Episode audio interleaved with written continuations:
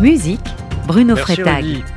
Eh bien, dans les programmes des grandes structures de concert, comme par exemple à Paris Radio France, l'Orchestre de Paris ou l'Opéra, on voit de plus en plus d'activités et d'événements pour la jeunesse. Il s'agit par exemple de concerts avec des programmes spécifiquement destinés aux jeunes spectateurs ou encore d'ateliers d'éveil et d'animation. Ce qu'on a vu apparaître plus récemment, ce sont les bébés concerts, c'est-à-dire, comme le nom l'indique, des concerts pour les tout petits, même les nourrissons.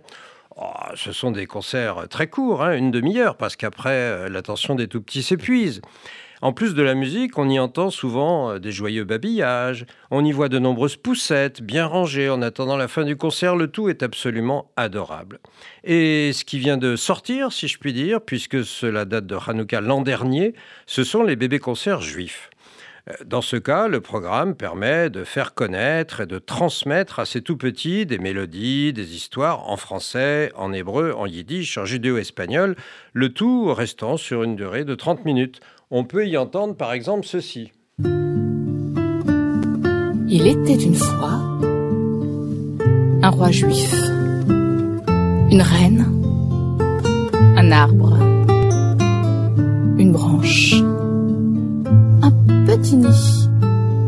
Et dans ce petit nid, un petit oiseau.